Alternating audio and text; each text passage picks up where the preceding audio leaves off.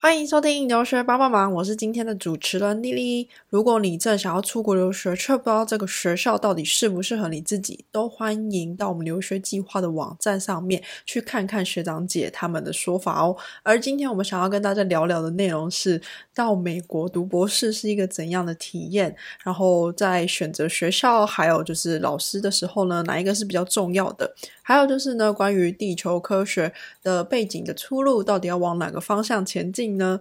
其实我个人是不太清楚啦。不过呢，今天邀请到的来宾，他的经验可以让你参考一下。让我们一起欢迎今天的来宾恒毅。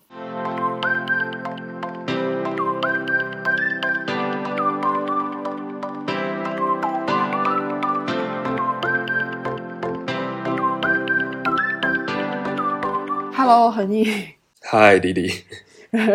好，那就是首先的话，就会着重在你留学前的经历啦，就是先介绍一下你自己的背景。我是大学的时候是念中央大学地球科学系，嗯然后我有参加，就是我大学的时候有念四加一，就是可以四年加一年嗯拿到学士加硕士。然后我是硕士一毕业，马上就接着出国念博士。然后我现在在加州大学伯克利分校念。嗯哼哼，好，那就是那个四加一的这个 program，为什么你会想要多留一年在台湾，没有想说就毕业就直接出国？呃，的确，一开始是考虑毕业就直接出国，但是那时候，嗯呃，那时候可能觉得自己研究能力还没有嗯想象中的那么好，后来就有有跟蛮多教授谈，然后最后就决定，哎，就是多留一年，然后增进一下自己的研究能力，然后再出国，然后也能申请到比较好的学校。就是等于多留实验室一年，然后多磨一下这样子。嗯哼，然后也有那段期间也算是发了两篇 paper，就是虽然不是第一作者，但是就是有发到 paper。增加一点履历上面的经验，这样子。对啊，对啊，对啊。OK，好，那再来就是想问说，为什么想要读地科？在高中升大学的时候，其实我觉得这应该是 蛮多蛮多人都会有的问题，就是、嗯就在台湾，就是高中升大学的时候，其实很多人并不是就已经在高中就已经知道自己想要念什么，很多都是误打误撞的。然后其实我我的经验也蛮像的，就是我算是误打误撞，然后就因为差不多分数到了，然后就去念中央地科了。哦，了解。可是你有，就是你一开始原本最想要申请的志愿是什么？假设如果不没有受成绩影响的话，我觉得我一开始其我那时候原本的第一志愿其实是去念台大的生化生化、生化系吗？我我我我已经忘记他们的全名。生命科学吗？还是生生生不是是生化生、哦生物化学吗？还是生生化系？嗯哼对，跟生命科学不一样。对？OK OK，好。然后反正最后误打误撞进到了中央的地科。可是你一开始就是没有想念，那你觉得就是进去念之后有没有跟你一开始的想法完全不一样？有，其实我一开始念选择地球科学系，只是觉得它很酷，就是听起来很厉害。就是那时候我一直以为的地球科学系就是可能去外面看看石头啊，然后 呃，然后我那时候其实有特别知道中央大学的地科系是有一部分蛮嗯。就是 focus 在地震方面，就是这比较特别，就是呃跟其他学校地球科学系比较不一样，就是我们学校就是对地震方面其实有特别多。然后其实我前几天才回去翻，嗯。呃，我以前申请大学的一些嗯呃申请申请文件嗯，然后就看到那时候申请地科系的志愿上面是写着志向是写着说，我以后要发明预测地震的方法。然后我现在看起来就哇，那时候怎么会讲出这种话来？这样非常的猖狂吗？还是对，就是就因为其实我一直念到现在，我才知道其实预测地震这其实是可能嗯不是那么容易未来对，可能十都甚至不是未来十几二十年内可以达成目标，可能？还要画还有很长的路要走。这可能也是很多人的迷思，就是大家都嗯就是每次呃遇到问说哦你是念地球科学系哦，那嗯，你可以预测一下地震吗？就很常被问到问题。就感觉看电影的时候都会看到这个，就是你知道地震的时候就觉得嗯，好像是可以预测的，啊、但对，没错，对，但就靠你们了，希望有一天真的是可以。对我也希望。对啊，对啊，就是真的很需要吧？因为你应该是在前几天 quarantine 的时候有遇到地震，对不对？哎，是前上个礼拜有一天蛮严重的。我就是你当下有想逃吗？还是你觉得淡定？哦，其实没有，我觉得真的是很淡定。就是我真哦，就我我其实呃，我在我住在斗六嘛，然后其实。离宜兰还是有一段距离，但是其实很明显会感受到房子在摇。但我就我记得我那时候就继续做我的事情，就我知道有地震，但我还是继续做我的事情。对对对，我觉得台湾的人大家好像都被训练的蛮好的，就是我们已经缓慢到没办法去紧急应变的感觉。可能大家都习惯，就觉得地震没有很可怕。对啊对啊，不过呢，接下来要问一下，就是为什么想要出国读书？呃，好，我觉得，我觉得为什么想要出国读书，好像可以跟为什么要念博士一起一起讲，感觉比较好讲。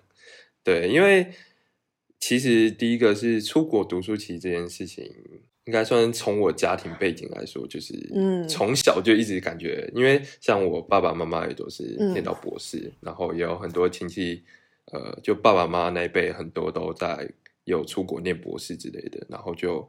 小时候就一直好像觉得长大就是要念博士的感觉，就是理所当然的感觉。嗯，对对，就有一种感觉是价价值观，就是你的家庭给你的价值观，感觉就是这样。然后长大之后才慢慢理解到，其实念博士跟念硕士其实是很大不一样的。对，就是一个分水岭的概念，就是因为两期。尤其我觉得这件事情，在我到美国以后，有让我比较明显的感受到，因为呃，大家都知道，其实全就是在美国，很多人是会大学直接念博士，他其实是没有念硕士阶段的，就是因为他们觉得这是不一样的志向。念硕士可能比较像是为了就业取向的，就是对。多磨练自己，然后学术方面的东西。那念博士可能就是会专门就是比较 focus 在学术上的东西。嗯哼，那所以这一点就像比较像是回到我前面讲，为什么就除了家庭给我的影响，就是觉得念博士好像是理所当然。然后其实我一直到大学二年级的时候，嗯，开始思考这个问题。就是其实我爸妈也没有逼我一定要继续往上念，但是我自己就会开始想说，呃，到底要不要继续念博士啊，或者要不要继续念之类的。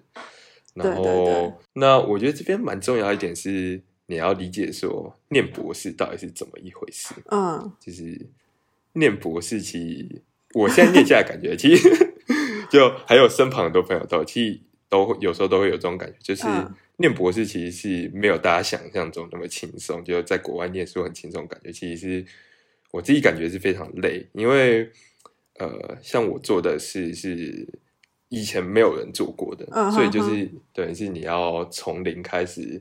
探索一个未知的问题，然后你永远不知道答案或者是解答正确解答到底长怎样。哦，所以在做研究过程中也会很容易就是卡关呐，一卡可能就卡三四个月，甚至到好几年都是有可能的。嗯，然后所以我觉得念博士最重要一点是你要看看你自己到底有没有热忱，就对于做研究这件事有没有热忱，我觉得这蛮重要的，所以。呃，我在大二的时候，我就想开始想这个问题，以后我就开始去研究室，就去做专题，然后去看看自己到底对做研究这件事情到底有没有热忱，或到底有没有兴趣。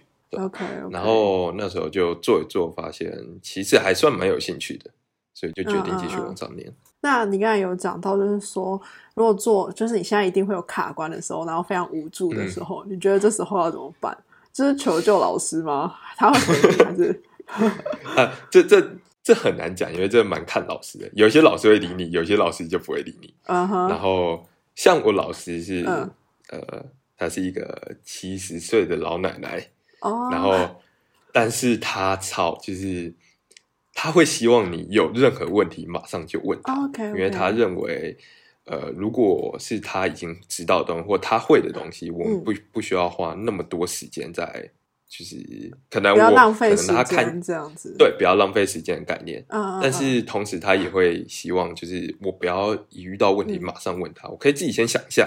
但是我如果呃花了一定的时间还解答不出来，那就直接问他会比较快。对对对，可能不要自己想三四个月了，可能想两个礼啊拜不行就问他这样。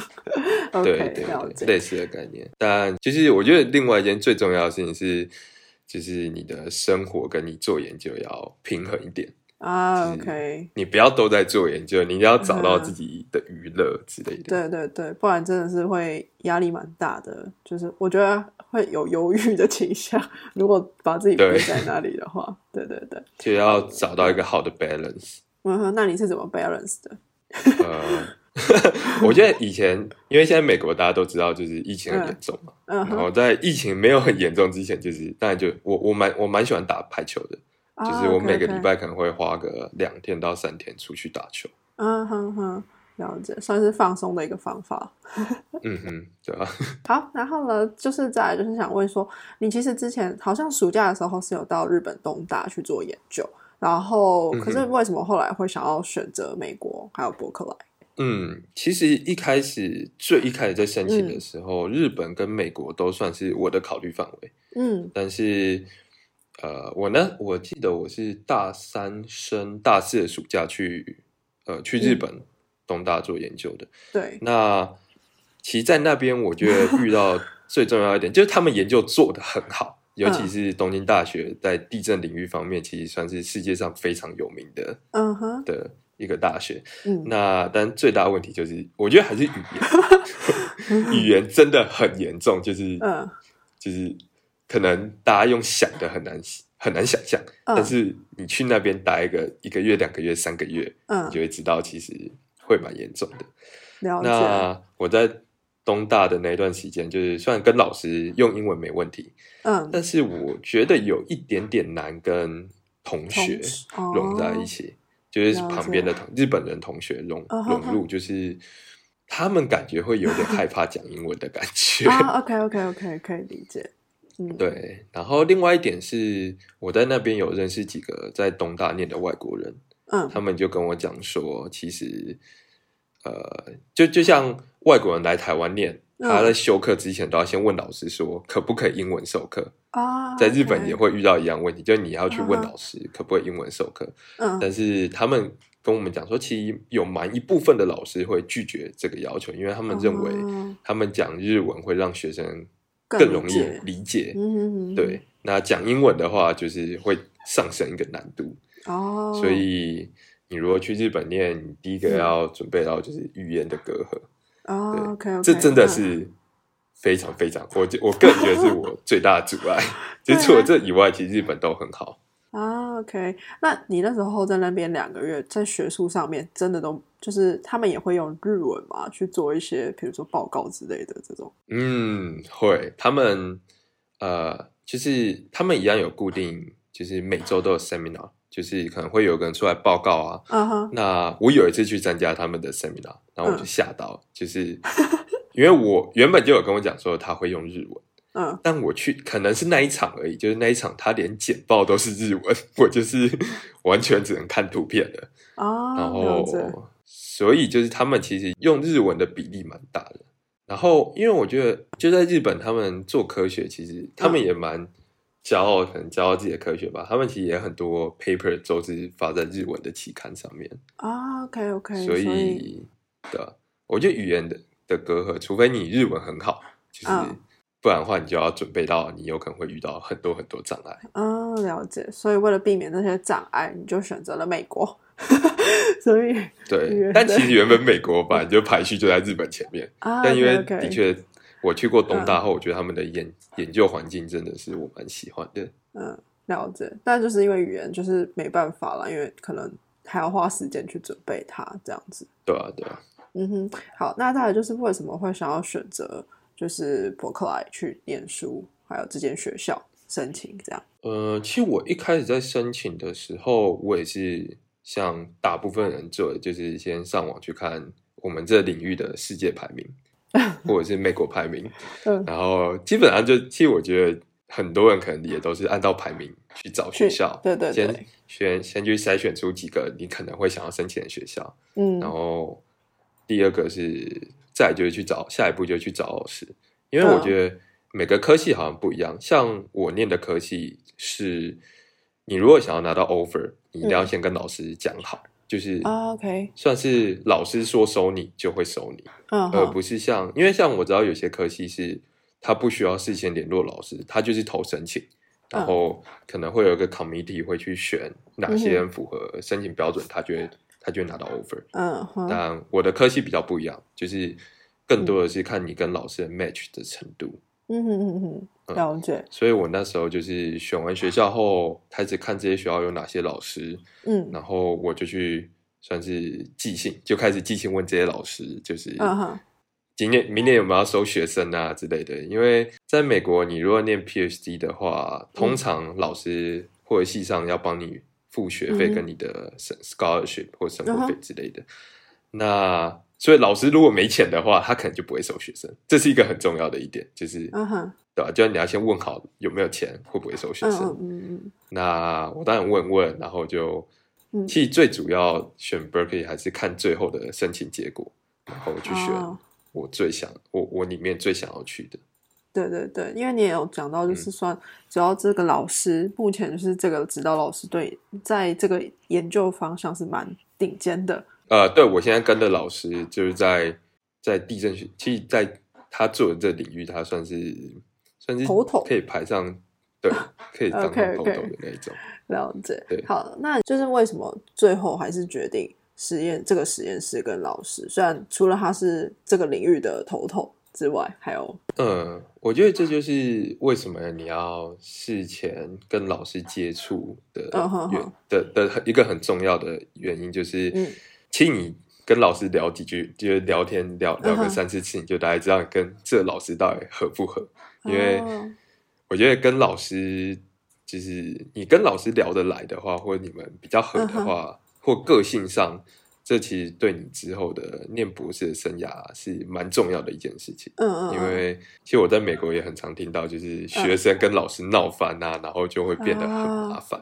对对对，然后我那时候就是去哦，我其实跟我现在这老师，我嗯。总共跟他面试了算是三次吧。嗯。就是我们在最一开始我写信写信给他的时候，嗯。然嗯后他就跟我讲他有收学生，然后愿不愿意 Skype 聊一聊。嗯。然后那是第一次，嗯。然后第二次是我们在美国，就是地球科学有一个 AGU 的研讨会，嗯。嗯然后那时候跟他又见面一次，然后算是聊一点研究了。嗯嗯然后第三次是他大概在一月的时候嗯，问我愿不愿意去美国，就是嗯。有一个一个礼拜的 onsite interview，嗯然后我就去了。了解，然后其实最主要是最后那一个礼拜，就因为一整个礼拜的相处，然后就觉得、哦，就是因为我去那一个礼拜，嗯就等于是直接到 Berkeley，、然后到他们嗯研究室去待一个礼拜的感觉，对，然后就觉得其实就是我们 group 里面的其他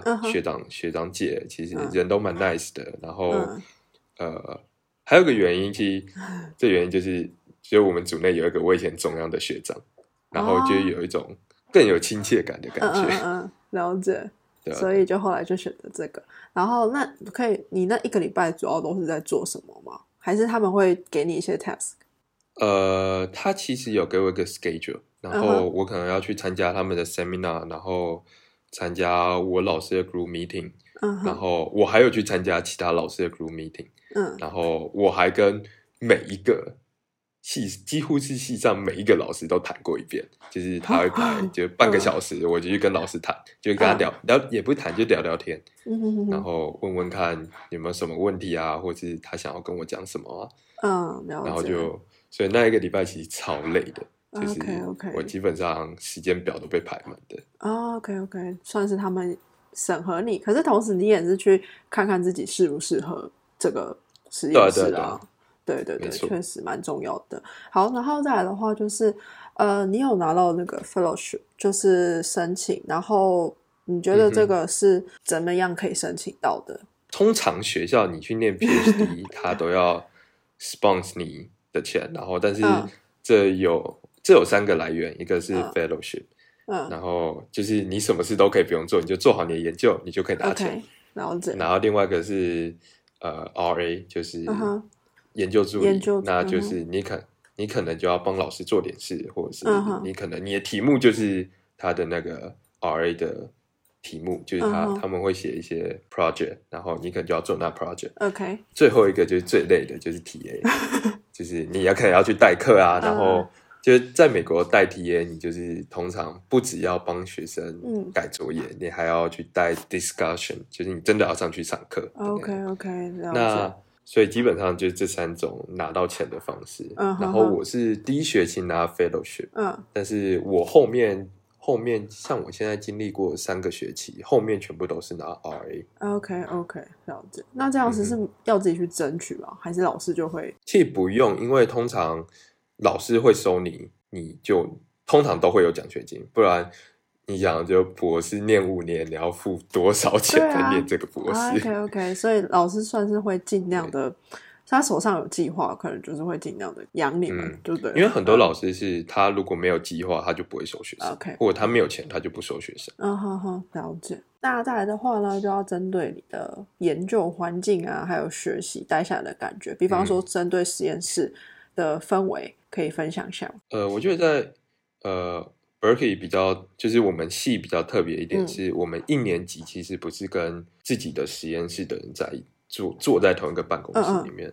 我们是一年级的所有新生嗯嗯，会待在一起，哦。但是可能被分配到不同房间，但是就是你的呃你的 roommate 会是你同年级的同学，了。解，就是他们系上会比较希望，就是因为你跟自己的 group 本来就会很 close，、然后但是你跟其他一年级的，因为你们可能会是完全不同领域的，你们可能平常甚至连休课都不会一起，但他们还是希望我们能够嗯相处好一点，所以第一学期是这样。嗯那其实我觉得我蛮幸运的，就是我第一学期被分到一个非常棒的 办公室，就是很小很 cozy，然后我的 roommate 只有两个人，嗯然后就我整间只有三个人，嗯然后我们里面有一个超大的落地窗跟一个超舒服的沙发，然后，那落地窗可以直接看到我们学校嗯最有名的的有一个 tower 叫 Caesar Tower，、然后还有一个大草皮，嗯，所以就是我觉得我们办公室是我们整栋系里面最美的办公室。了解，所以其实我一年级过得非常舒服，就是每天就是中午呃，就是早上去学校，嗯。然后通常我都待到四五点就回就回家，嗯因为晚上其实因为我走路回家，所以嗯。通常都会在天黑之前就回家。嗯哼，那除此之外的话，我觉得，呃，我觉得同，我觉得整体来说的话，就是其他同学，就是不管同年级还是不同年级，其实大家都，因为我们系比较小，嗯我们一个年，像我这年级一个年级十个人，嗯然后我的二年级好像是只有六个人，嗯所以就是我们是相对比较小的群体，嗯然后大家都会非常熟，然后也常常会到其他办公室去 串门子，啊然后去，就是他拿一杯咖啡就去别人那边。哦，聊聊天，了解就有时候聊研究，有时候聊日常生活，嗯就什么都可以聊。了解，好对啊，然后再来的话，就是你觉得在这个学校里面的资源，你觉得不管是研究资源还是给学生的资源，你觉得如何对于你的帮助？其实我觉得可能是我做的研究的关系，我并没有感受到太多，因为其实像我做的研究，呃，我算是资料资料处理，嗯就是有点算是数据处理。嗯那其实我做的东西就是基本上线上都可以拿到。嗯那啊，因为因为可能像有些你可能是做实验的，嗯你可能要购买器材那些，可能会比较明显感受到。但其实我个人觉得我还好，但是就是至少我可以确保我的奖学金不会断掉，就 OK，是就，这这一点其实蛮重要的，就是除了这一点以外，我其他并没有非常明显感受到资源或是什么方面的东西。嗯，好。然后再来就是分享，你刚才也有提到一点工作上面的，就是你现在的研究内容，就是你可以分享一下你现在就是每天就是身为一个博士生，你的工作主要是都在做什么？呃，好，因为呃，现现在就是嗯。在加州，就是这一年会非常不一样，就是我已经可能嗯。已经半年没有到学校之类的，就是因为现在都远端，因为我们学校整个都 lock down 起来，就是只有限制少数的人，像是他一定要去实验室的人，嗯他才可以去学校。嗯那像我这种全部都是我放 home，所以 我都在家，了解。所以我的生活习惯变得非常不一样。啊 但呃，我觉得念地球科学系，尤其是念像我念地震学，其实更多的都是在写程式之哦类的。那我的时间就会变得非常弹性，嗯嗯嗯，就像是我可以白天工作，或者晚上工作，或者是凌晨工作都可以。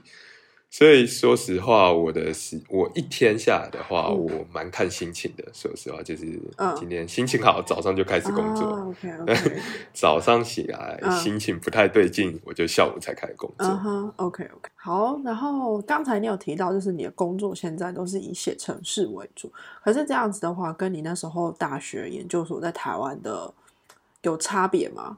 呃，我觉得其实没有太大差别，因为做地震学领域的其实就是一个充满物理、数学跟 写程式的学科。啊 OK，然后，其实我在台湾的时候，就基本上也都是每天都坐在实验室写程式。啊，OK OK，然后我们唯一会出去的机会就是布地震站。啊，但是我现在在 Berkeley 还没做到这件事，但我以前在台湾有做过，就是我们可能要去，呃，就可能有老师拿到计划，在某个地方布地震站，我们就要出去帮忙布那些地震站，嗯或者是有地震站坏掉了，我们就要去帮忙 check 哦之类的。可是那你们收的数据就是从这些地震站来的吗？还是嗯哼，没错，就是就是从地震站来哦，所以你们目前都还是不用去到外面，就是仪器那些的操作，就是在他们就会自动的把数据传过来，然后你们就分析，主要是这样。嗯，这这看、嗯这蛮看你是用什么仪器，有些仪器你可能要去拿有些不用，就是它会回传回来。啊哈哈，对啊，然后在 Berkeley 蛮好的一点是，我们有整就是专门的一个 team，就是嗯专门在处理这件事情，他们是不是？所以我们就完全不用处理，哦，对啊是应该是博士生不用去做这件事，然后他们可能会聘人家去帮你们做这些事情，嗯这样啊。对，因为其实有时候做这些事还蛮浪费时间，就是你要大老远跑到一个地方，嗯就为了看它可能 GPS 坏掉，你就要去赶快去 check，、哦。因为我们资料假设 GPS 坏掉，我们基本上那一段资料就不能用了。嗯，OK OK，嗯哼。了解。那你们分析数据，然后分析出来是为了什么？我觉得呃，好，就嗯我可以用我现在做的研究举例好了。好，就我现在用的做的研究，其实就是呃，我们用地震波形去看呃地球内部的构造。像我研究主要是地函，就是地壳、地函、地壳的里面的那地函。嗯那我们有点像是用地震波，就像是 X 光一样，嗯就是 X 光打过人体，我们可以得到人体内部的构造讯息嘛。那一一样啊，就是地震波传在呃在接被地震站接收到之前，它的这些路径就等于是我们把它当成 X 光来，嗯然后我们去看地球内部到底长什么。那其实我做我们现在做的这件事情，更多的是我觉得比较算是科学科学上的贡献，就是人类其实对于地球内部构造理解，其实真的算是非常非常少，而且嗯，我们又不可能像切西瓜一样直接把地球破开来 看里面到底长什么样子。对对对，所以对啊，所以我觉得我们现在做更多的是比较科学上的东西，啊而不是实际应用上的。嗯哼哼，对啊，了解。哦，不过呢，接下来想问的是，呃，关于你毕业之后的规划，就是如果你之后毕业之后的打算是怎样？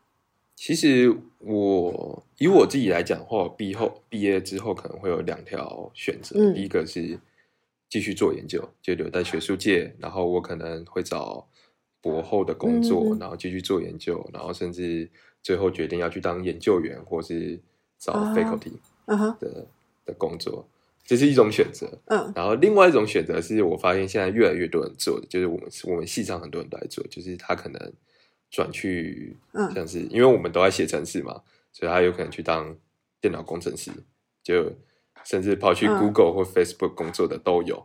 然后嗯。有些人是跑去当呃 data scientist，就是他就去做嗯帮帮某些大数据公司工作之类的。哦，其实就是因为其实我们就是我们的核心就是呃，我们虽然核心是地球物理没错，嗯但是写程式也是我们非常重要的一个工作。嗯哼，对写程式就是我其实算是我们最主要的一个手段。所以你如果写程式写得好，你要找你如果以后要转当嗯所谓的码农的话，其实嗯，也没有到非常难，对吧、哦只要你愿意。了的解好。那你在学写程式这块的话，是在大学的时候就系上就会有开很多课让你们去学吗？还是其实你很多是自己摸索的？呃，我们系上有开课没错，但是我都是我自己摸索，大部分是自己摸索出来的。因为了解呃，我比较喜欢那种，就是我学了嗯我就会用到。啊，OK，因为你如果上这，就是你如果按照上课去走的话，你可能会学到很多你现在根本就用不到的东西。那我自己会感觉，就我好像很容易学完就忘记，嗯嗯嗯，了解。对所以我通常都是用到后去学。对，或是遇到问题，然后需要再去学它这样子。对 OK OK，现在网络上资料太多了，就是嗯，对，通常遇到问题你都有办法解决。啊，OK OK，好的，了解。好啦，那今天呢，非常感谢你给我们访谈，大概就是这些的问题啦，我觉得非常有帮助的。对，